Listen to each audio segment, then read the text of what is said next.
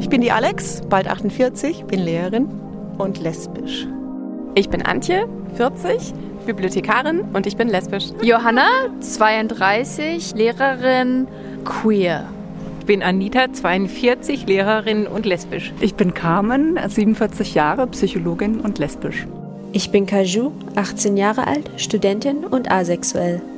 Ich bin Bernie, 25 Jahre alt, angehender Lehrer und verliebe mich in Männer. Queer is Near, der Podcast für alle queeren Menschen und die, die es noch werden wollen. Und für alle Menschen, die wie wir in einer offenen Gesellschaft leben möchten. Hallo, mein Name ist Ashley, ich bin 31 Jahre alt, ich bin Lehrerin und ich verliebe mich in Frauen. Hallo Ashley, schön, dass du heute in meinem Podcast Queers Near bist.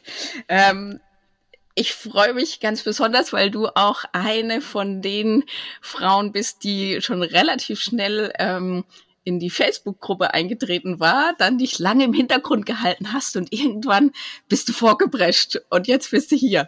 Freut mich total. Ja, danke für die Einladung. Gerne. Und ähm, wie du mich kennst, ähm, bei mir geht's immer schnell und ähm, rasant in die Tiefe. Deshalb habe ich mir ein Fragerad überlegt für meine Gäste. Und da würde ich jetzt einfach mal drehen und dir die erste Frage stellen, bevor wir zu deiner Geschichte kommen. Bist du bereit? Ja. Okay. Da steht, wie würdest du deine Beziehung zu deinen Eltern beschreiben? Ähm, ja, da geht's ja gleich voll zur Sache, ne? Also, also im Großen und Ganzen sehr gut. Ähm, werden wir auch später noch drauf kommen, ähm, weil ja, da gibt's eine spezielle Geschichte. Ähm, zwischenzeitlich war die Beziehung zu meinem Vater nicht ganz so gut. Inzwischen ist sie es zum Glück wieder. Und inzwischen gibt's auch äh, noch einen Stiefpapa, ähm, aber mit dem verstehe ich mich auch sehr, sehr gut. Und ja. Ja, schön. Ja, da, da hat's äh, bei der Frage ist ja witzig, ne? Ist ja wirklich zufällig und ich habe wirklich die Frage genommen, aber eigentlich trifft's genau dein Thema, ne? Oder unser Thema heute. Ja. Ähm, erzähl uns doch einfach mal, mit welcher Geschichte bist du heute da? Was, wie bist du bisher durchs Leben gekommen? Ja, also ähm, es war nämlich so, als ich ähm, 15 Jahre alt war, hat sich mein Papa vor meiner Schwester und mir als schwul geoutet. Ähm, und das kam damals schon ziemlich überraschend.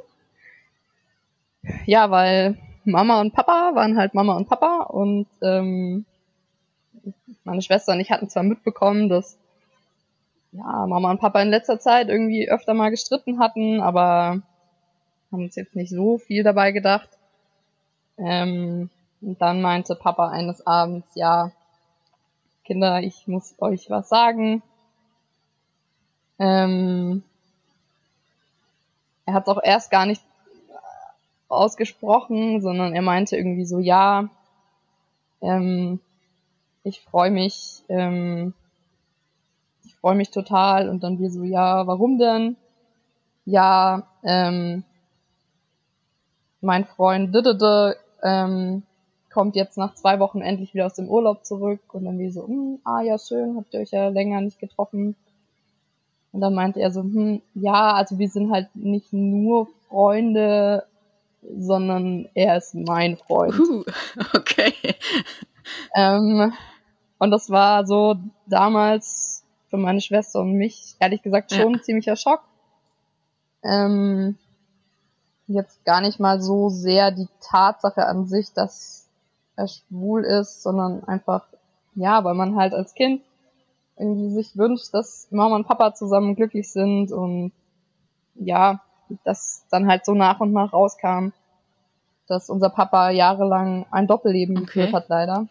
Und, Ja. und war deine Mama damals beim Verkünden Ja. dabei oder hat er das alleine mit euch gemacht oder wie war das? Ähm, nee, wir haben, also meine Schwester, mein Papa und ich haben in, ich weiß gar nicht, ich glaube es war in meinem Zimmer, haben wir zusammen am Boden Mhm. gepuzzelt. Und Mama war irgendwo im Wohnzimmer, also nicht direkt dabei, aber schon zu Hause.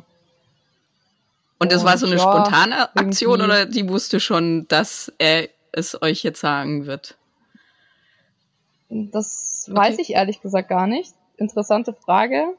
Ähm, könnte ich mal fragen, ob sie es wusste, dass er es an dem Abend machen wird. Oder ja, habe ich tatsächlich mich okay. noch nie gefragt. Aber ja, ist interessant, ja. Nee, und dann, ähm, also ehrlich gesagt war mir dann erstmal ziemlich schlecht und kotzübel und ich stand irgendwie so die halbe Nacht vorm Waschbecken und dachte, mhm. ich muss kotzen. Ähm, aber. Und deiner Schwester, ja. Ja, dann so. Deiner Schwester ging's ähnlich? Also ihr saßt da zusammen, wie muss man sich das vorstellen? Er äh, haut euch das so ein bisschen ja, um die Ohren dann, und dann? ja, wir haben auch noch erstmal ziemlich mhm. geheult und so und ähm, ja, weil, weiß ich nicht, als Kind wünscht man sich halt eben, dass Mama und Papa zusammen glücklich sind und dann waren wir halt auch erstmal ziemlich traurig und geschockt und so und ähm, nach und nach ähm, ja, war es aber okay für uns, weil also wir wollten ja auch, dass Mama und Papa glücklich sind und wenn sie halt nicht zusammen glücklich sind, dann haben wir auch gesagt, ja, dann ist ja besser, wenn, wenn sie sich trennen und ähm, auch also für unseren Papa, also dass er halt dann, dass er halt ausleben kann und sich nicht mehr verstecken muss, zumindest ähm, jetzt ja. vor uns und vor unserer Mutter. Und ja, dann irgendwann später haben wir auch sogar mal gesagt, dass es eigentlich, eigentlich sogar schöner ist, wenn der Papa die Mama für einen anderen Mann verlässt, wie für eine andere Frau, weil das irgendwie zeigt, dass es jetzt nicht so an der Mama lag, sondern nur halt, dass sie nicht das richtige mm. Geschlecht für ihn hat. Ja, das, das sagen ja auch oft die verlassenen äh, PartnerInnen, dass, ähm, dass das komischerweise ja. immer ein besseres Gefühl ist. ähm, ja. Aber ich würde gern, wenn ich darf, noch ein bisschen nachhaken. Ähm, hast, habt ihr, also deine, deine Schwester und du, habt ihr dann an dem Abend noch darüber gesprochen oder ist es so typisch Kind, irgendwie, okay, Information erhalten, ich mache jetzt selber was damit oder, oder konntet ihr euch da irgendwie unterstützen? Also es war schon relativ spät am Abend, als er uns das gesagt hat. Es war so kurz vorm ins Bett gehen. Ähm, soweit ich mich erinnere, ich erinnere mich ehrlich gesagt auch nicht mehr ganz so ganz genau daran. Vielleicht ist das auch irgendwie so ein Schutzmechanismus mhm. vom Körper oder weiß ich nicht. Aber mh, hm, also ich erinnere mich noch dran, dass ich irgendwie ziemlich lang vorm Waschbecken stand und dachte, ich muss kotzen, aber konnte irgendwie nicht kotzen und mir war irgendwie einfach super schlecht und äh, keine Ahnung, ich dachte irgendwie so, wow, irgendwie meine ganze Kindheit war irgendwie eine mhm. Lüge oder so. Ähm, ja, ähm, aber es kam halt dann auch so nach und nach raus, dass ähm, mein Vater halt eigentlich schon immer wusste, dass er schwul ist, aber irgendwie sich nicht getraut hat, sich zu outen. Ähm, seine Eltern sind auch sehr, sehr konservativ und dann dachte er sich irgendwie, es wäre einfacher, eine Frau zu heiraten. Puh. Er meinte auch, er wollte, er wollte auch immer ganz gerne Kinder haben und so und ähm,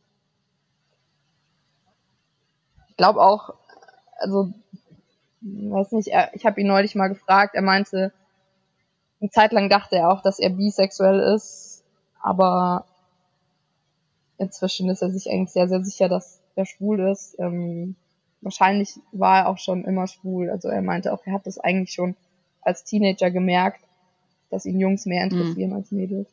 Aber konnte es wahrscheinlich nicht so zulassen. Ja. Und wie ja. war, wie war das für deine Mama? Also ich kann mich erinnern, dass meine, dass meine Kinder ähm, in der Anfangszeit so ein, so ein ganz großes also hatte ich immer so das Gefühl, so ein Beschützerinstinkt dann entwickelt haben und äh, sich immer arg um meinen Ex-Mann gekümmert haben und ähm, da so ganz nah dran waren. Wie, wie, wie hast du das erlebt? Also so in deinem Gefühl, zu deiner Mama, aber auch so im Nachhinein, ähm, was wusste deine Mama vorher schon? Weiß nicht, ob du da mal drüber gesprochen hast.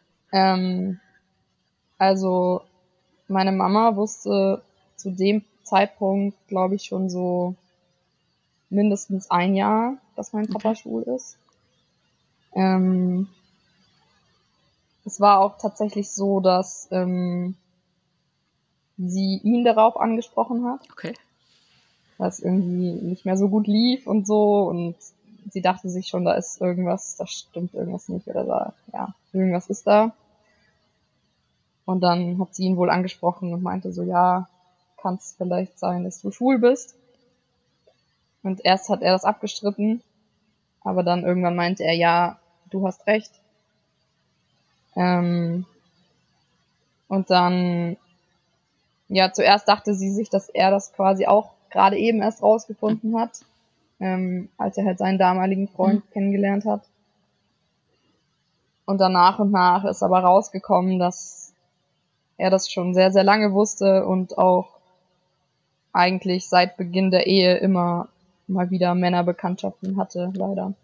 Also, das ist auch die Sache, die ich nicht, also bis heute nicht cool finde. Also, ich verstehe, dass es schwierig ist.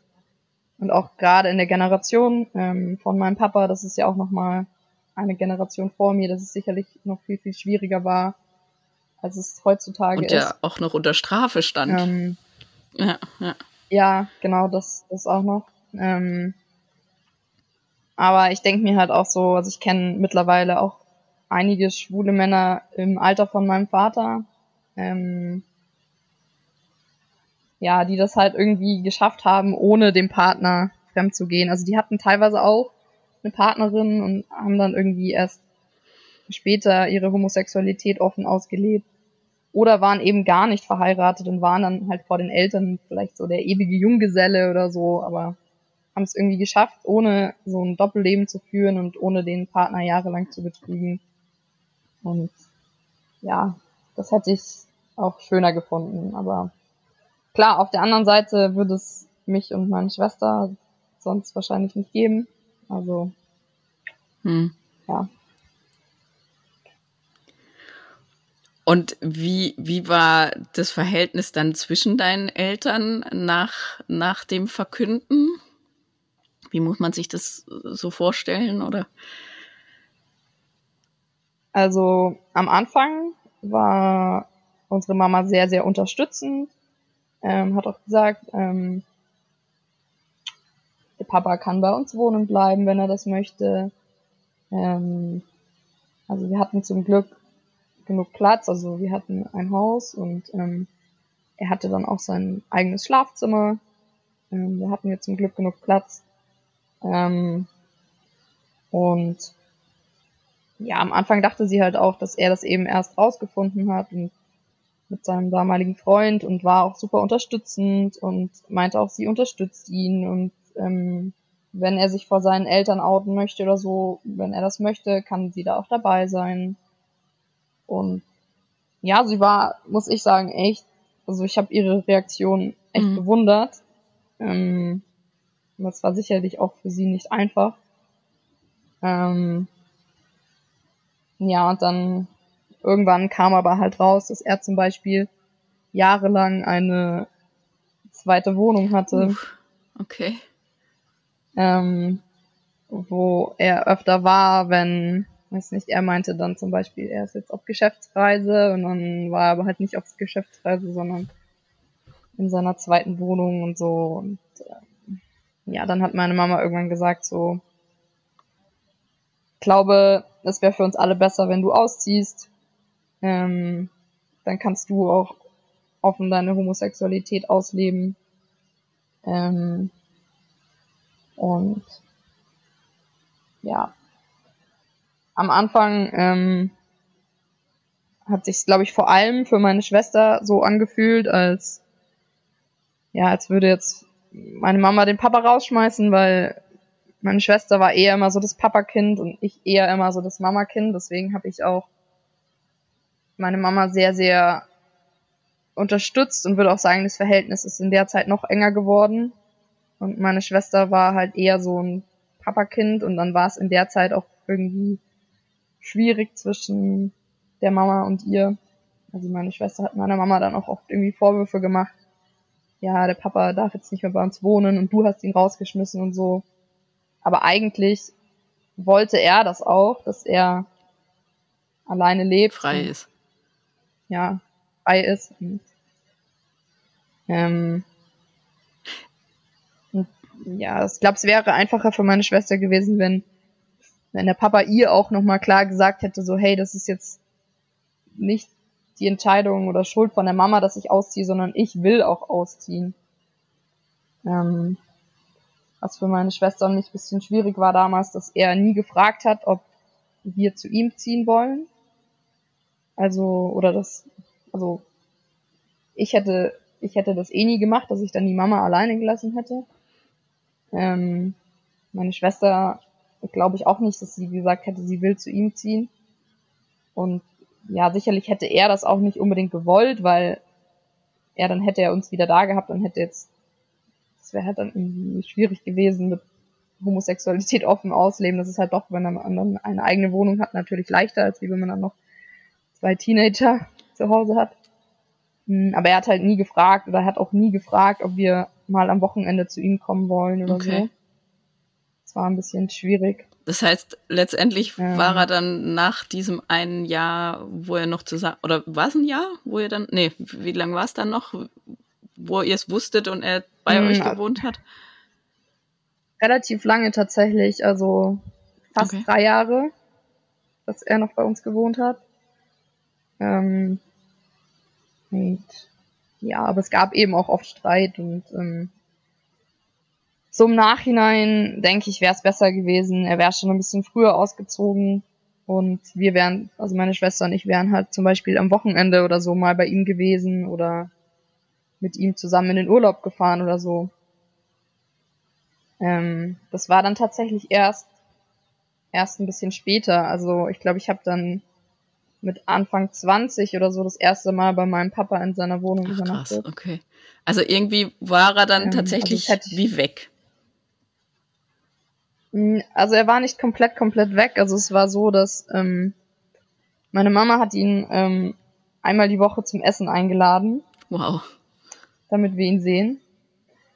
Und es war aber halt auch immer so, dass sie sich drum gekümmert hat. Also sie hat dann gekocht und sie war dann entweder dabei beim Essen oder sie hatte, meistens war das an Tagen, wo sie Chorprobe hatte, wo sie dann noch dabei war beim Essen und dann ist sie in den Chor gegangen und der Papa war dann so lange bei uns, wie Mama in der Chorprobe war. Und das war sicherlich für sie auch super schwierig, aber ich bin ihr da schon ziemlich dankbar, dass sie ja. das gemacht hat, weil wir halt dadurch den Kontakt zu unserem Papa nicht verloren haben. Aber ich denke, es wäre halt besser gewesen, wenn. Wenn er die. Ja, wenn, wenn er uns zu hm. sich eingeladen hätte, und es wäre auch einfacher gewesen. Ja. Für unsere Mama, denke ich. Ähm, aber irgendwie, ich weiß nicht genau, er hat sich zum Beispiel auch, nachdem er ausgezogen ist, einen Zweisitzer gekauft, was irgendwie für meine Schwester und mich auch irgendwie so ein Schlag ins Gesicht mhm. war. Ähm, und er hat irgendwie nie darüber nachgedacht, dass das vielleicht ein Problem sein könnte, sich einen Zweisitzer zu kaufen, wenn man mhm. zwei Kinder hat. Und hat dann, also er ist dann zum Beispiel schon mal mit uns für ein Wochenende nach Österreich gefahren, aber hat halt dann das Auto von meiner Mama ausgeliehen oder von unserer Mama ausgeliehen. Ähm, ja. Puh. Also Hut ab, was deine Mama da also ich, ich weiß gar nicht, ob es Hut ab ist oder wow, wie viel sie für euch gemacht hat, ne? Damit, damit ihr euren Papa trotzdem noch haben konntet. Krass. Ja. Okay. Und aber gab es auch ein Happy End für die Mama? Äh, ja, tatsächlich. Also ähm, ein paar Jahre später hat sie noch mal jemanden kennengelernt, obwohl sie dann, also sie hatte mal so ja, so, ich sag jetzt mal, sie war auf, sie war auf Reha nach einer OP und hat dann, hatte sie, sag ich jetzt mal, einen Reha-Flirt. Mit dem ist dann aber nicht mehr draus geworden, aber ich glaube, es war ganz gut, weil es ihr damals so gezeigt hat, okay, sie ist immer noch eine attraktive Frau. Ähm, und danach, als also die waren nie wirklich zusammen, aber danach hat sie so gemeint, so, nee, sie, sie will nie wieder irgendeinen Mann, sie bleibt einfach alleine. Alleine kann man auch glücklich sein. Ähm, und sie will nie wieder heiraten. Und irgendwie eine Woche später hat sie dann ihren jetzigen Mann kennengelernt. Süß. Okay. ähm, und es war irgendwie so, ja, Liebe auf den ersten Blick. Sie haben sich kennengelernt. Ähm, er war zu dem Zeitpunkt sogar noch in der Beziehung, aber die war eh schon, also er hatte, er wollte eh Schluss machen noch in der Woche und dann hat er meine Mama gesehen und sich auch sofort in sie verliebt und er hat dann, glaube ich, sogar noch im gleichen Abend Schluss gemacht. Ähm, und sein Arbeitskollege meinte dann, ja, du weißt zwar schon, dass die verheiratet ist. Und dann er so, nee, das kann er sich nicht vorstellen, so wie die mich angeschaut hat. ähm, das heißt, nach, nach außen hin ähm, waren deine Eltern weiterhin verheiratet? Meine Eltern waren noch eine Zeit lang verheiratet, ja. Ähm, also das ist auch, ja, wir sind in einem relativ kleinen Dorf aufgewachsen. Ähm, mein Vater ist Arzt, hat seine eigene Praxis, ähm, hatte da auch Angst, sich zu outen, weil er Angst hatte, dass es irgendwie Auswirkungen auf sein berufliches Leben hat, dass er Patienten verliert. Ähm, ja, war alles nicht so einfach. Ähm, ich konnte auch jahrelang nicht mit meinen Freunden darüber sprechen, ähm, weil mein Papa mich eben gebeten hatte, dass ich meinen Freunden erstmal nicht davon erzähle, dass er schwul ist, weil das hätte sich halt sofort rumgesprochen. Und es war für mich und ich denke auch meine Schwester ziemlich schwierig, weil so unsere Freunde haben gemerkt, uns geht's nicht gut, mhm. da ist irgendwas. Ähm, aber wir konnten halt nicht offen darüber reden. Also ich habe schon gesagt, ja, meine Eltern haben sich getrennt, aber die lassen sich erstmal noch nicht scheiden und deswegen geht's mir nicht so gut und so. Aber ich konnte nie mit Freunden richtig drüber reden. Offen mhm. darüber reden, was der richtige, der wahre Grund ist. Das war schon schwierig. Ist dein ist deine Schwester jünger als du oder älter? Ja. Ja, meine Schwester ist ähm, zwei Jahre jünger als ich. Und konntet ihr dann miteinander reden oder hattet ihr eher so geschwisterlichen ja, Beef? Das, das nee. schon. Okay. Nee. Nee, also meine Schwester und ich konnten schon immer miteinander reden und das war auch, war auch sehr schön und ich konnte auch immer mit meiner Mama drüber reden. Ja. Okay, so. jetzt habe ich dich unterbrochen. Wenigstens das. Weißt du noch, wo du weitermachen musst? ja, ich wollte eigentlich sagen, dass es dann eigentlich erst, als ich angefangen habe zu studieren, dass es dann einfacher wurde, weil ich einfach ähm, von vornherein ähm, meinen Freunden an der Uni, also klar war das jetzt nicht mein erster Satz, hey, mein Papa ist übrigens schwul, sondern aber als ich sie halt dann näher kennengelernt habe, war es halt kein Problem für mich, da offen darüber zu reden, halt auch, weil die meine Eltern nicht kennen und ähm, ja, ich bin dann auch ähm, irgendwann von zu Hause ausgezogen, habe in der Stadt gewohnt. Das ist auch nochmal einfacher, weil man halt, wo nicht jeder ja. jeden kennt. Und hat es dein ja. Papa irgendwann geschafft zu sagen, egal auf meinen Kundenstamm drauf geschissen, äh, ich, ich lebe jetzt auch nach außen, dass ich schwul bin, oder äh, ist er quasi nur vor seiner Familie geoutet? Ähm, also ich bin mir tatsächlich bis heute nicht sicher, wer bei uns im Dorf weiß, dass er schwul okay. ist. Ähm, also er hat sich dann auch irgendwann vor seinen Eltern geoutet. Allerdings die zum Beispiel reden, glaube ich, überhaupt gar nicht mit ihren Freunden oder so darüber. Also ich glaube, ihre Freunde, also die Freunde von meinen Großeltern wissen bis heute nur, dass meine Eltern getrennt sind oder mittlerweile geschieden sind, aber nicht den Grund. Okay. Ähm, und mein Vater ist dann noch irgendwann eben paar Kilometer weiter weggezogen in die Stadt rein. Ähm, da lebt er das jetzt schon offen aus. Ähm, aber ich weiß, ich, ich glaube jetzt nicht, dass er bei uns im Dorf irgendwie Händchen halten mit seinem Freund spazieren gehen würde. Was ja leider viele Schwule sowieso nicht machen, finde ich, merke ich immer, dass ich eher lesbische ja. Pärchen sehe ja. und mich immer freue, wenn ich auch mal ein schwules Pärchen sehe. ja. Puh. Krasse Nummer. Aber die Geschichte ja. ist noch nicht ganz aus, ne? Nee, die Geschichte ist noch nicht ganz aus. Magst du weiter erzählen, wie es war, als, ähm, als du ja, dann ähm, selbst dich entdeckt hast? ja, also man muss dazu sagen, also ich hatte so äh, mit, mit 17 meinen ersten und einzigen Freund kennengelernt. Mit dem war ich dann auch recht lange zusammen, fünf Jahre.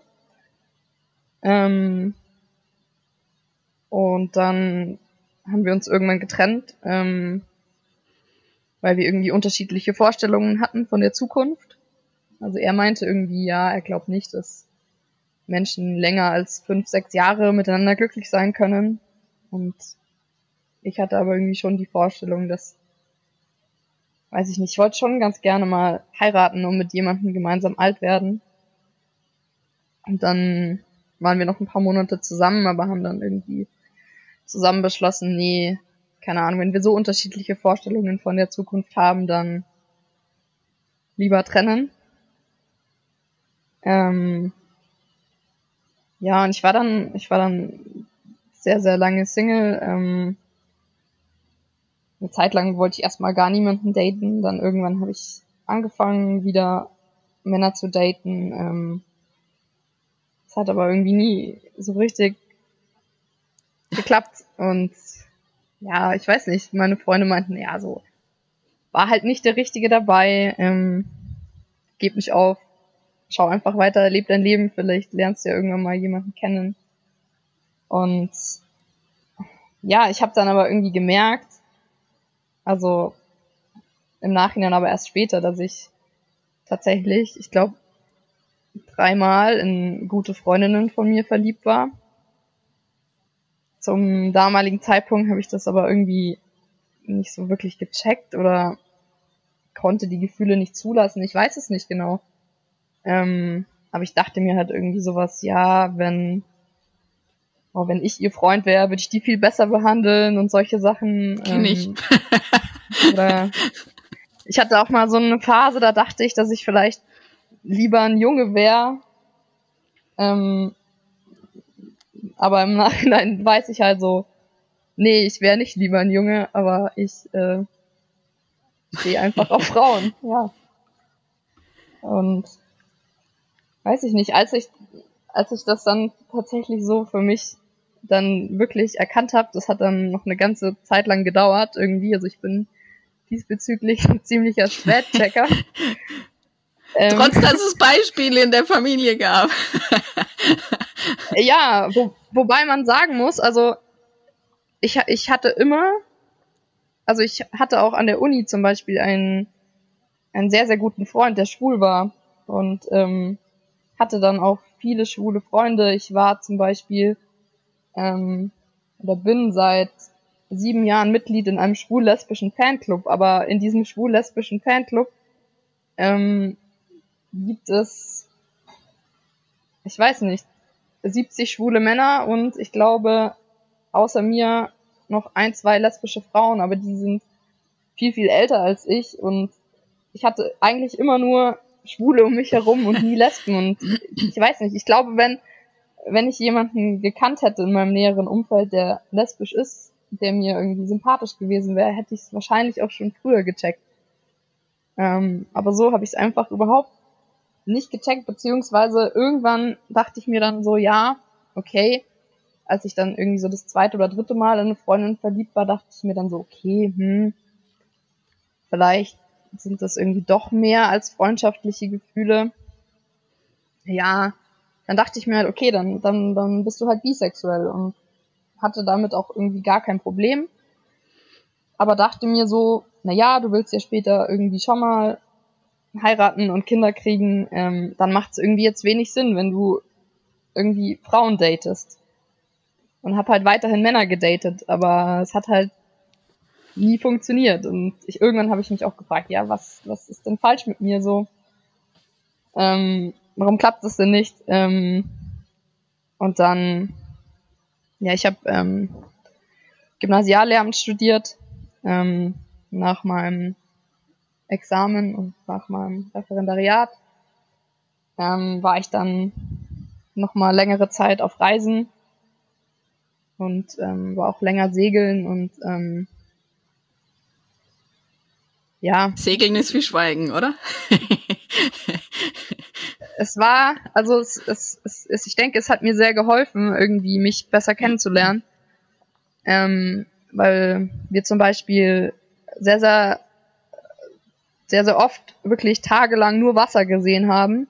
Und wenn man dann irgendwie so stundenlang aufs Wasser schaut, ähm, auf der einen Seite kann man super abschalten und auf der anderen Seite beschäftigt man sich sehr, sehr intensiv mit sich selbst und mit seinen eigenen Gedanken.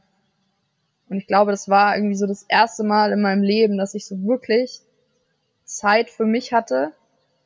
Davor war es immer sehr, sehr stressig. Ähm, keine Ahnung, Prüfungen an der Uni, fürs Examen lernen.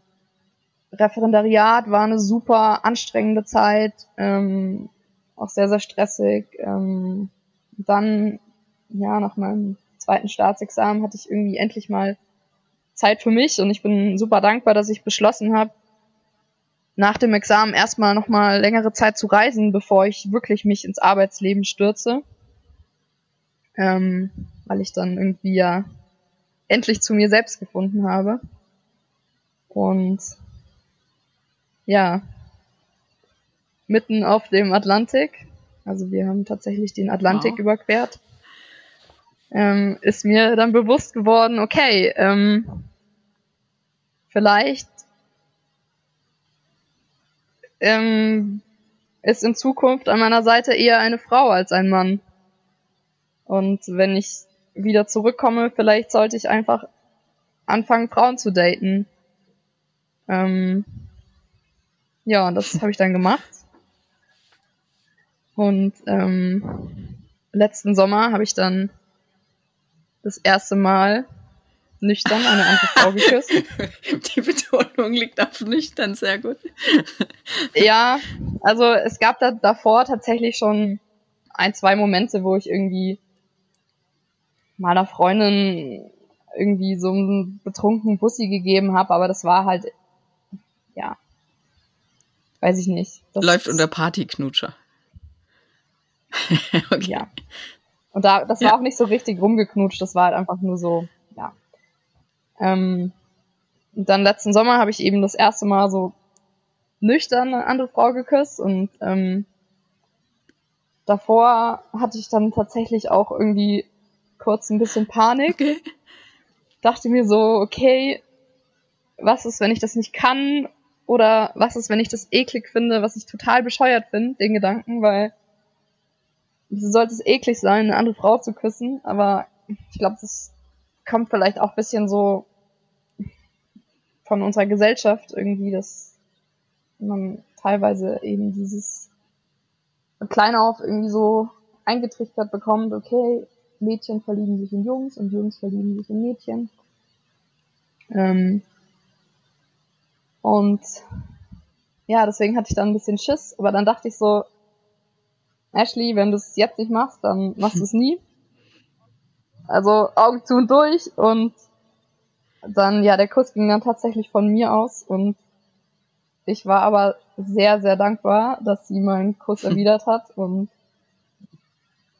es hat Bam gemacht. Ich hatte tausend Millionen Schmetterlinge im Bauch und ähm, ja, mein ganzes Leben hat plötzlich Sinn ergeben oh, und ich war danach der glücklichste Mensch auf der Welt und ähm, ja.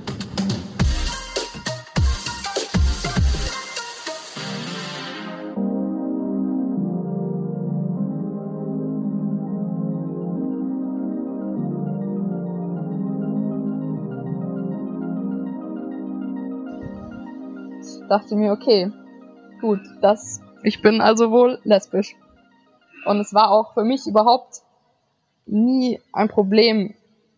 Es war einfach so wirklich ein wirklich sehr, sehr schönes Gefühl. Und ich hatte auch überhaupt gar kein Problem damit, mich vor zum Beispiel meiner Schwester oder meinen Freunden zu outen. Und habe das dann gleich sehr, sehr offen ausgelebt und es hat sich einfach super schön und richtig angefühlt. Und ja, also meine, meine Schwester und meine Freunde haben auch alle sehr, sehr positiv reagiert. Ich hatte eh schon mit meinen engsten Freunden und meiner Schwester mal darüber geredet, dass ich Frauen auch nicht ganz uninteressant finde und dass ich glaube, dass ich vielleicht bisexuell bin. Ähm, deswegen war das jetzt für die meisten auch nicht so die große Überraschung. Ähm, aber auch bei Freunden, wo ich jetzt damit noch, also über dieses Thema noch nie so groß geredet hatte, dass ich vielleicht bisexuell sein könnte, ähm, als ich mich vor denen geoutet habe, als ich so meinte, so, hey, ich ähm, bin total in eine Frau verknallt. Ähm, auch die meinten so, hey, ähm, schön, freut mich und ehrlich gesagt wundert mich das auch überhaupt nicht. Habe ich mir eh schon länger gedacht. Ja. Es war eigentlich ziemlich schön. Okay. Hält's noch an? Ähm, also das nicht, die Geschichte nicht. Ähm, also wir haben uns dreimal getroffen und es war sehr, sehr schön und ich war auch total in sie verliebt, aber sie meinte dann nach unserem dritten Treffen, dass es ihr super leid tut, aber dass sie gemerkt hat, dass sie noch Gefühle für ihre Ex-Freundin hat. Ah, der Klassiker, glaube ich. Und das gibt's öfters, gell? Ja. Ich war dann auch sehr, sehr lange, sehr, sehr traurig und trotzdem noch sehr, sehr lange in sie verliebt. Ähm, aber ja, Ende letzten Jahres ähm, habe ich es dann irgendwie geschafft, über sie hinwegzukommen und habe dann auch angefangen, neue Leute zu treffen. Ähm, was mit Corona ja auch nicht ganz einfach war, aber es gab das ein oder andere Spaziergeh-Date. ähm, und ja, vor ein paar Wochen hat's dann nochmal Bam gemacht. Und ähm, ja, bin sehr, sehr Schön. ha. Wow. Auch eine ganz schön krasse Lebensgeschichte. Ja. Aber du strahlst und irgendwie habe ich das Gefühl, das Strahlen war vielleicht so die ganze Zeit da, oder? Also hat, hast du auch als Kind oder als Jugendliche damals, also auf der einen Seite halt so dieses Oh Gott, aber auf der anderen Seite kommst du mir so so vor, als gäb's Herausforderungen und das bricht aber nicht jetzt irgendwie dein dein ganzes Dasein. Also du bist du du oder oder ist es die Liebe, die da gerade so aus dir rausstrahlt, die verliebt die Verliebtheit? nee. Also ich habe dann auch letzten Sommer tatsächlich schon äh, mir gedacht, so, Ashley, Mann, wie konntest du so dumm sein? Eigentlich äh, gab so viele Hinweise, also so, ja gut, das sind jetzt vielleicht auch mal so ein paar Klischees dabei, aber zum Beispiel ähm, habe ich irgendwie immer gemerkt, dass ich anders bin als meine Freundinnen in der Schule. Ich habe mich schon immer für Fußball interessiert, fand irgendwie Schminken doof, fand Kleider doof, ähm, habe oft Jungsklamotten getragen ähm, und ja, so im Nachhinein denke ich mir so, wieso hast du es nicht früher gecheckt? Oder auch, ich glaube tatsächlich auch im Kindergarten fand ich auch schon ein Mädchen ganz toll. ähm, ja, keine Ahnung, natürlich denke ich mir manchmal, es wäre vielleicht einfacher gewesen. Ich hätte es schon früher gecheckt. Auf der anderen Seite bin ich jetzt auch noch nicht so alt. Ähm, deswegen ist es auch okay, so wie es ist und ja. Ja, Mensch, und du sagst, ähm, du bist ähm, Gymnasiallehrerin. Gehst du ja. da auch offen um? Weil ein Thema, das mir ja auch ganz wichtig ist, ist äh, lesbische Sichtbarkeit. Ähm, ja, also es war tatsächlich so, dass ähm, so im Referendariat, gut, also da war ich ja auch, also wusste ich ja auch selber noch nicht, dass ich lesbisch bin. Ähm, da dachte ich ja, ich sei bisexuell und deswegen ähm, habe ich das da jetzt nie irgendwie offen ausgelebt. Da war ich auch Single, ähm, war mal ein halbes Jahr hier an dem einen Ort, ein halbes Jahr an einem anderen Ort, war auch nie ja lang genug an einem Ort, als dass ich da irgendwie jemanden hätte kennenlernen können in Ruhe. Ähm, aber ich glaube auch, dass ich mich da nicht getraut hätte, das offen auszuleben, weil ich auch in so einer Bewertungssituation drin war, wo meine Seminarlehrer mich bewerten, ähm, die teilweise auch, also die waren beide auch schon, die meisten waren, also meine beiden Hauptseminarlehrer waren auch beide schon etwas älter und weiß nicht, wie die jetzt darauf reagiert hätten, wenn die das irgendwie mitbekommen hätten, dass ich eine Freundin habe oder so. Ähm, und ja, aber dann an der Schule, wo ich dann nach dem Referendariat angefangen habe zu arbeiten, ähm, hatte ich zum Beispiel einmal ein Regenbogenarmband an. Ähm, wobei das tatsächlich an dem Tag so war, also ich hatte es irgendwie am Wochenende an und habe dann am Montag in der Früh vergessen, es auszuziehen. Also es war keine bewusste Entscheidung. Ähm, und dann ist mir das irgendwie aufgefallen, dass ich das anhab, als ich in der Schule war. Und dann habe ich kurz überlegt, ob ich es ausziehen soll und in meinen Rucksack packen. Aber habe mir dann gedacht, so, nein, eigentlich ist das jetzt nichts, was ich verstecken muss. Und ja, jetzt auch so ein, ich meine, es kann ja auch sein, dass ich einfach so ein Regenbogenarmband trage, weil ich Regenbogen schön finde oder weil ich irgendwie die Sache ja. unterstütze. Ähm, irgendwie so ein straight Ally bin oder so.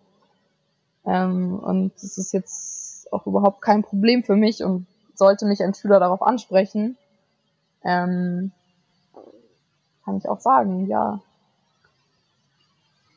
Also hätte ich jetzt auch kein Problem damit, offen zu mir zu stehen. Ähm, und es war dann auch tatsächlich so, dass ähm, letztes Jahr in den Sommerferien ähm, unabhängig voneinander ähm, zwei Schüler mich kontaktiert haben. Ähm, man muss dazu sagen, dass ich ähm, jetzt im September an einer neuen Schule angefangen habe zu arbeiten. Also das waren dann zwei ehemalige Schüler von mir beziehungsweise ein Schüler und eine Schülerin. Und ähm, ja, der Schüler meinte so, hey, ähm, ich glaube, ich kann Ihnen das erzählen, weil Sie ja mal dieses Regenbogenarmband anhatten. Direkt gesehen. Äh, ich, ich, ich, ich, ich glaube, dass ich schwul bin. Und ähm, dann habe ich ihm auch direkt gesagt, so, ja, also ich bin lesbisch, deswegen hatte ich auch das Regenbogenarmband an. Und wenn du mit mir darüber reden möchtest, ähm, kannst du gerne mit mir darüber reden. Ähm, und er hat dann sehr, sehr offen mit mir darüber geredet und ich fand es irgendwie sehr, sehr schön, dass er mir dieses Vertrauen geschenkt hat. Ähm, dann ein paar Wochen später ähm, hat mich auch eine ehemalige Schülerin von mir kontaktiert und meinte auch, sie fand es so schön, dass ich ab und an dieses Regenbogenarmband anhatte in der Schule und dass es eben auch Lehrer gibt, die offen mit diesem Thema umgehen ähm, und wo sie dann auch das Gefühl haben, Mensch, diese Person können wir ansprechen. Ähm, sie meinte dann auch selber, ja, sie ist sich irgendwie unsicher, ob sie irgendwie bisexuell ist oder asexuell oder demisexuell. Und ich habe dann auch zu ihr gesagt, hey, du bist noch jung, du bist, ich glaube 15 ist sie oder war sie. Ähm, du hast alle Zeit der Welt, das auszuprobieren und es ganz egal, wie du bist, es ist in Ordnung, wie du bist. Und du musst dich auch nicht selbst in irgendeine Schublade stecken. Ähm, klar, manchmal können Schubladen helfen. Also ich habe mich auch jahrelang gefragt oder monatelang gefragt, bist du jetzt bisexuell, bist du lesbisch, bist du, was bist du eigentlich? Ähm, und auf der einen Seite finde ich, diese Schubladen können helfen, also auch einem selber helfen, sich selber einzuordnen. Aber auf der anderen Seite muss man sich auch selbst in gar keine Schublade stecken. Und wenn man das nicht möchte, ist es auch vollkommen okay zu sagen, nein, ich lasse mich nicht in eine Schublade stecken. Und man ist einfach Mensch. Ja. Ich. Mensch, ja. Das ist doch schon mal ein, das ist eigentlich ein tolles Schlusswort. wenn, wenn du nicht deiner Geschichte noch was hinzuzufügen hast. Ähm, wow. Das können wir so stehen lassen von mir. Ich danke dir ganz herzlich, Ashley, für, für deine Geschichte und das sind ja eigentlich schon fast drei Geschichten. ähm, ja. Und es zeigt mir auch in dem Fall wieder, wie wichtig es ist, ja, offen, offen damit, offen und ehrlich damit umzugehen. Weil ich schon auch so das Gefühl habe, ähm, das Heimliche ist eins der schlimmsten Dinge, oder? Die, die, die du als Kind mit dem Coming Out äh, mit deinem Papa verbindest. Auf jeden Fall, ja. Also vielleicht um noch mal kurz noch mal ein bisschen auszuholen. Gerne, ähm, gerne, gerne. Nein, wir, wir, wir nehmen wieder wäre. Fahrt auf. Schaffen wir. Ähm, also ich habe ich hab ja vorhin kurz erwähnt, dass ich Mitglied in einem schwul-lesbischen Fußball-Fanclub bin. Und ähm, wir sind tatsächlich auch bei jedem Heimspiel im Stadion äh, mit einer Regenbogenfahne. Und ähm, manchmal kommen schon so Kommentare, ähm, Mensch, wieso müsst ihr das jetzt irgendwie so in den Vordergrund stellen, dass ihr irgendwie lesbisch, schwul, bisexuell seid? Wieso könnt ihr nicht einfach so ins Stadion gehen und zum Beispiel eine Bayern-Fahne ja. schwenken, ja? Also es ist ein schwul-lesbischer Fanclub, das, das bei München so viel kann ich mal verraten. ähm, wieso müsst ihr das so in den Vordergrund stellen? Wieso die Regenbogenflagge? Wieso nicht eine weiß-rote Bayernfahne? Ähm, und wir sagen eigentlich immer das Gleiche. Also, solange es noch Menschen gibt, die damit ein Problem haben, solange werden wir uns mit der Regenbogenfahne hinstellen, ähm, um einfach zu zeigen, also eins zum Beispiel unserer Motto ist, eins unserer Mottos ist zum Beispiel, Fußball ist alles auch schwul. Ähm, was tatsächlich ja auch so ein recht interessantes Phänomen ist, dass zum Beispiel, also ist vielleicht auch so ein Klischee, aber so, ja, lesbische Frauen interessieren sich für Fußball, aber so schwule Männer, keine Ahnung, dürfen sich nicht für Fußball interessieren, die haben sich gefälligst für, weiß ich nicht, Ballett zu interessieren und keine Ahnung, es gibt ja auch bis heute keinen aktiven deutschen Profifußballer, der sich Ich glaube sogar hat. weltweit keinen aktiven, ne? Ja, und bei, bei den Frauen zum Beispiel gibt es super viele lesbische aktive Fußballerinnen, die sich geoutet haben oder die einfach ihre Homosexualität offen ausleben, ohne da groß ein Thema draus zu machen. Und wir haben auch gesagt, solange das so ist, ähm, möchten wir einfach sowohl anderen Fans als auch den Fußballern auf dem Platz zeigen, hey, es gibt uns. Ähm, wir hatten tatsächlich auch schon einige, die uns angesprochen haben, die auf uns zugekommen sind in der Kurve, so, hey, wir finden es so toll, dass ihr immer die Regenbogenflagge schwenkt. Ähm, ich glaube, ich bin auch schwul. Und dann wir so, hey, cool. Stell dich zu ähm, uns. wenn du möchtest, ja. stell dich zu uns. Ja, oder ähm, komm doch mal mit uns ein Bier trinken oder so. Und ähm, da haben wir auch schon einige neue Mitglieder auf diese Weise mhm. hinzugewonnen. Und ja, es ist halt auch ein, so ein gewisser, sag ich jetzt mal, Schutzrahmen dieser Fanclub, weil man weiß halt, okay, da kann ich so sein, wie ich bin und muss irgendwie keine Angst haben. Ja, und, und es ist ja auch tatsächlich eben, also was mir ja früher komplett gefehlt hat, eben diese Role Models. Und, ähm, und das, das müssen ja keine Stars ja. sein. Ein Role Model kann, kann Voll. eben auch ja. äh, ein Fanclub sein oder kann ja.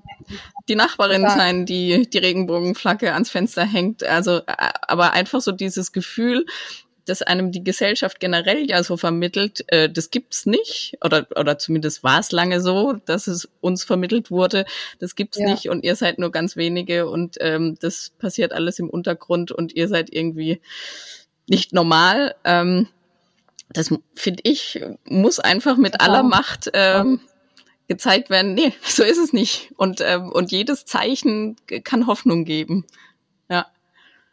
Auf jeden Fall. Ich muss auch sagen, also ähm, gerade so diese, diese Role Models, also ähm, letzten Sommer habe ich zum Beispiel die Sängerin Wilhelmine durch Zufall entdeckt. Nee. Ich weiß nicht, ob du die kennst. Kann ich dir auf jeden Fall oder auch allen Hörerinnen und Hörern äh, wärmstens empfehlen. Ist eine ähm, lesbische Sängerin, die okay, deutsche du schickst Musik mir einen Link und dann mache ich das in die Show Notes, okay? ihr, ihr erster Song ähm, der heißt, also das ist auch der allererste Song, den sie veröffentlicht hat, der heißt äh, mhm. Meine Liebe. Und gleich mit diesem ersten Song hat sie sich quasi geoutet vor ja. der Hörerschaft. Ähm, da singt sie eben, ähm, wie es für sie ist, mit einer Frau an ihrer Hand. Und ähm, sie meinte auch, sie hat sich bewusst dafür entschieden, diesen Song als ihren allerersten Song zu veröffentlichen, damit es einfach von Anfang an klar ist und dass es nie irgendwie danach so Getuschel gibt, so, oh, ist sie vielleicht lesbisch oder so. Und sie meinte halt auch so, sie findet es super wichtig, dass, ja, es Vorbilder gibt in der Gesellschaft, Menschen im öffentlichen Leben, die zeigen, hey, es ist völlig normal, lesbisch, schwul, bi zu sein, sonst was zu sein ähm, ich bin ein Mensch wie ich und du und ähm, ja, und das fand ich total schön. Und dann habe ich irgendwann auch letzten Sommer deinen Podcast entdeckt und habe ihn dann auch durchgesuchtet, muss ich sagen, und ähm, habe mich in so vielen Punkten wiedererkannt. Ähm, ich bin dir auch sehr, sehr dankbar, dass du den Mut hattest, ähm, deine Geschichte so öffentlich zu erzählen. Und ähm, habe mich jede Woche dann auch auf die neuen Folgen gefreut und habe die mir dann sofort angehört. Und ja, habe mich ähm, eben in sehr, sehr vielen Punkten ähm, auch wiedererkannt, auch wenn deine Geschichte jetzt vielleicht ein bisschen anders ist wie meine. Ähm, ja, und ja, auf jeden Fall an dieser Stelle auch ein ganz, ganz großes Dankeschön an dich, dass du den Mut hattest, diesen Podcast zu machen. Danke. Fast ein bisschen Pipi in den Augen. Ja. ja, das ist tatsächlich auch äh, für mich äh, total abgefahren. Also ich hatte einfach den Impuls, den Podcast zu machen, ähm, wegen der Sichtbarkeit. Und ich, ich bin gerade so platt. Also ich habe jetzt, also jetzt produziere ich gerade die zweite Staffel ähm, und habe jetzt fast ein halbes Jahr nichts gemacht und der, der, der nimmt so Fahrt auf und ich krieg so viele Zuschriften. Äh, aus Schweden, Österreich, Schweiz, das ist also so nicht nur deutschlandweit und es ist so, es ist unglaublich und es und immer wieder wird klar, ja, also die die Menschen, die sich die sich noch nicht im Klaren sind, wer sie sind, die sind so dermaßen auf der Suche nach Geschichten, einfach um die Sicherheit zu bekommen, ich bin richtig, ja. weil es gibt so viele von uns, deshalb kann ich nur richtig sein und deshalb kann die, muss die Gesellschaft irgendwie sich ja. ändern und nicht, ähm, ich muss mich weiter verstecken. Und, ähm, und ich freue mich unglaublich, äh, dass du auch den Mut hattest, deine Geschichte zu erzählen und dass du dich gemeldet hast, äh, weil ich gerade auch ähm, glaube oder die Erfahrung gemacht habe, dass viele, viele äh, Late Bloomer eben sehr viele Ängste mit sich tragen, wie sie es ihren Kindern sagen und ob sie sagen und ob sie es vielleicht doch nicht leben und und und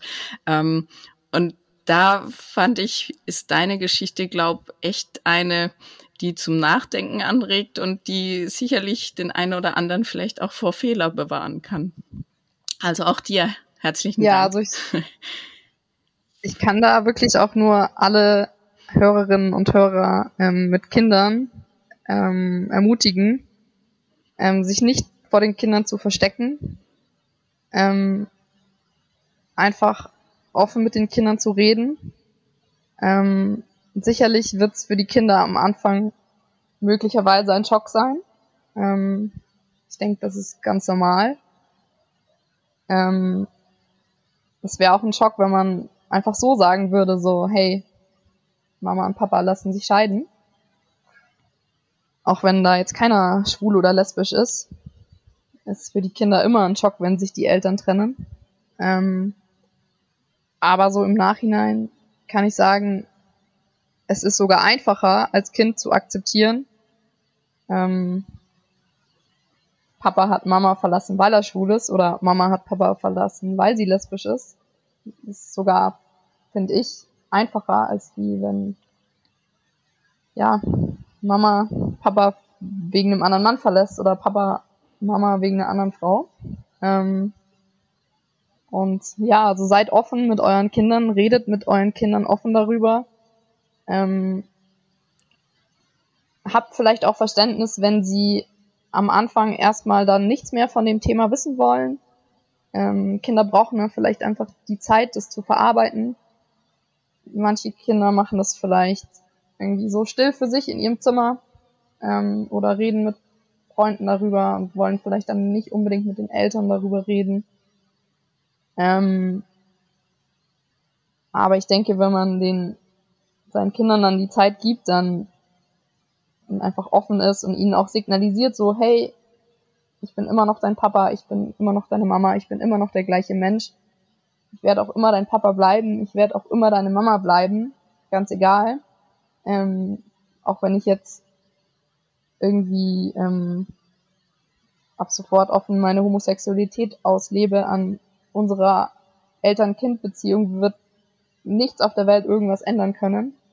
Wenn man das den Kindern signalisiert, dann denke ich auch, dass die Kinder damit irgendwann auch offen umgehen können und sich auch für Mama und Papa freuen, weil als Kind will man ja auch, dass seine Eltern glücklich sind. Das war noch ein besseres Schlusswort. vielen, vielen Dank, Ashley. Mehr kann ich gar nicht mehr sagen. Ich danke dir ja. und wünsche dir für dein weiteres Leben äh, alles, alles Gute und bleib wie du bist. Ja, danke. Ja, danke auch für die Einladung und danke nochmal, dass es deinen Podcast gibt. Ich glaube, er hilft sehr, sehr vielen Menschen. Dankeschön. In der nächsten Folge habe ich Dimitri zu Gast. Sein Coming Out war nicht sonderlich spät, aber dennoch sehr mutig. Als Nationalmannschaftskanute in einer heteronormativen Leistungssportwelt. Wie lange es zwischen innerem und äußerem Coming Out dauerte, wie das Team mit ihm danach umging und warum er dennoch früh seine Athletenkarriere beendete, das und noch vieles mehr will ich ihm entlocken. Also seid beim nächsten Mal dabei. Tschüss! Das war Queer is Near für heute. Wenn auch ihr eure Geschichten erzählen wollt, dann geht einfach auf die Website www.queer-is-near.com. Dort erfahrt ihr, wie ihr Kontakt zu Martina aufnehmen und wie ihr den Podcast unterstützen könnt. Außerdem findet ihr den Link zur Queers Near Facebook-Gruppe sowie zum Instagram-Account und ihr könnt weitere Informationen und Shownotes zu den Folgen abrufen.